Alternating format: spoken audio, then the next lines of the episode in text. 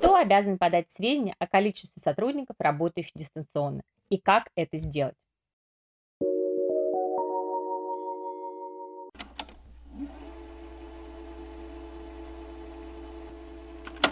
В связи с невероятными темпами развития и распространения COVID-19 президент Российской Федерации продлил нерабочие дни до 30 апреля 2020 года и передал полномочия о принятии решений по вопросам ограничительных мер главам субъектов. Так, мэр города Москвы принял указ номер 39 от 4 апреля, в котором отражены новые требования к столичным работодателям. Многие из положений этого указа активно освещаются в средствах массовой информации.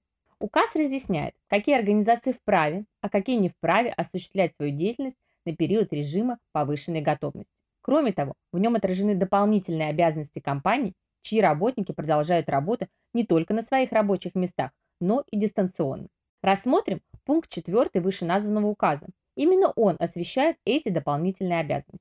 Организации и индивидуальные предприниматели, в отношении которых не был установлен запрет на их посещение гражданами, обязаны обеспечить соблюдение на всех рабочих местах и в помещениях, дезинфекцию и дистанцию. Помимо этого, они обязаны принять решение об установлении численности работников, которые могут и не могут работать дистанционно, а также разделить их на три группы. Первое. Работники, не подлежащие переводу на дистанционный режим работы в связи с необходимостью их непосредственного участия в обеспечении непрерывных технологических и иных процессов, необходимых для обеспечения функционирования таких организаций и индивидуальных предпринимателей. Вторая группа – работники, подлежащие переводу на дистанционный режим работы. И третья – работники, в отношении которых решением президента установлен режим работы нерабочего дня с сохранением заработной платы. Сведения о данном решении с указанием всех категорий работников необходимо предоставить в электронном виде на адрес электронной почты organization, нижнее подчеркивание, size, собака, мост.ру. При этом, в случае, если все сотрудники организации работают удаленно, предоставлять данные сведения нет необходимости. Настоящий указ устанавливает перечень данных, которые должны содержаться в уведомлении о численности работников.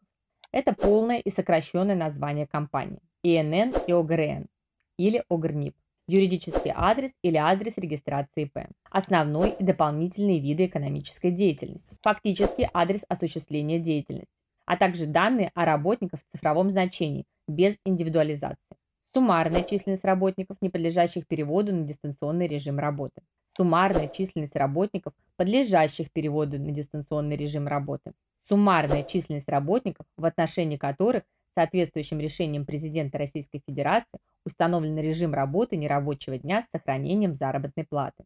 Шаблон такой формы можно скачать на официальном ресурсе мэра города Москвы. После отправки письма будет выслан автоматический ответ.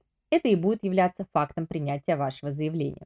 Конкретного срока подачи такого заявления не предусмотрено, но предоставленные сведения помогут городским властям спланировать нагрузку на инфраструктуру города период режима повышенной готовности.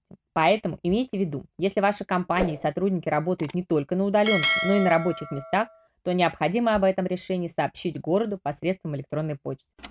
На этом у меня все. Берегите себя и своих близких. До новых встреч!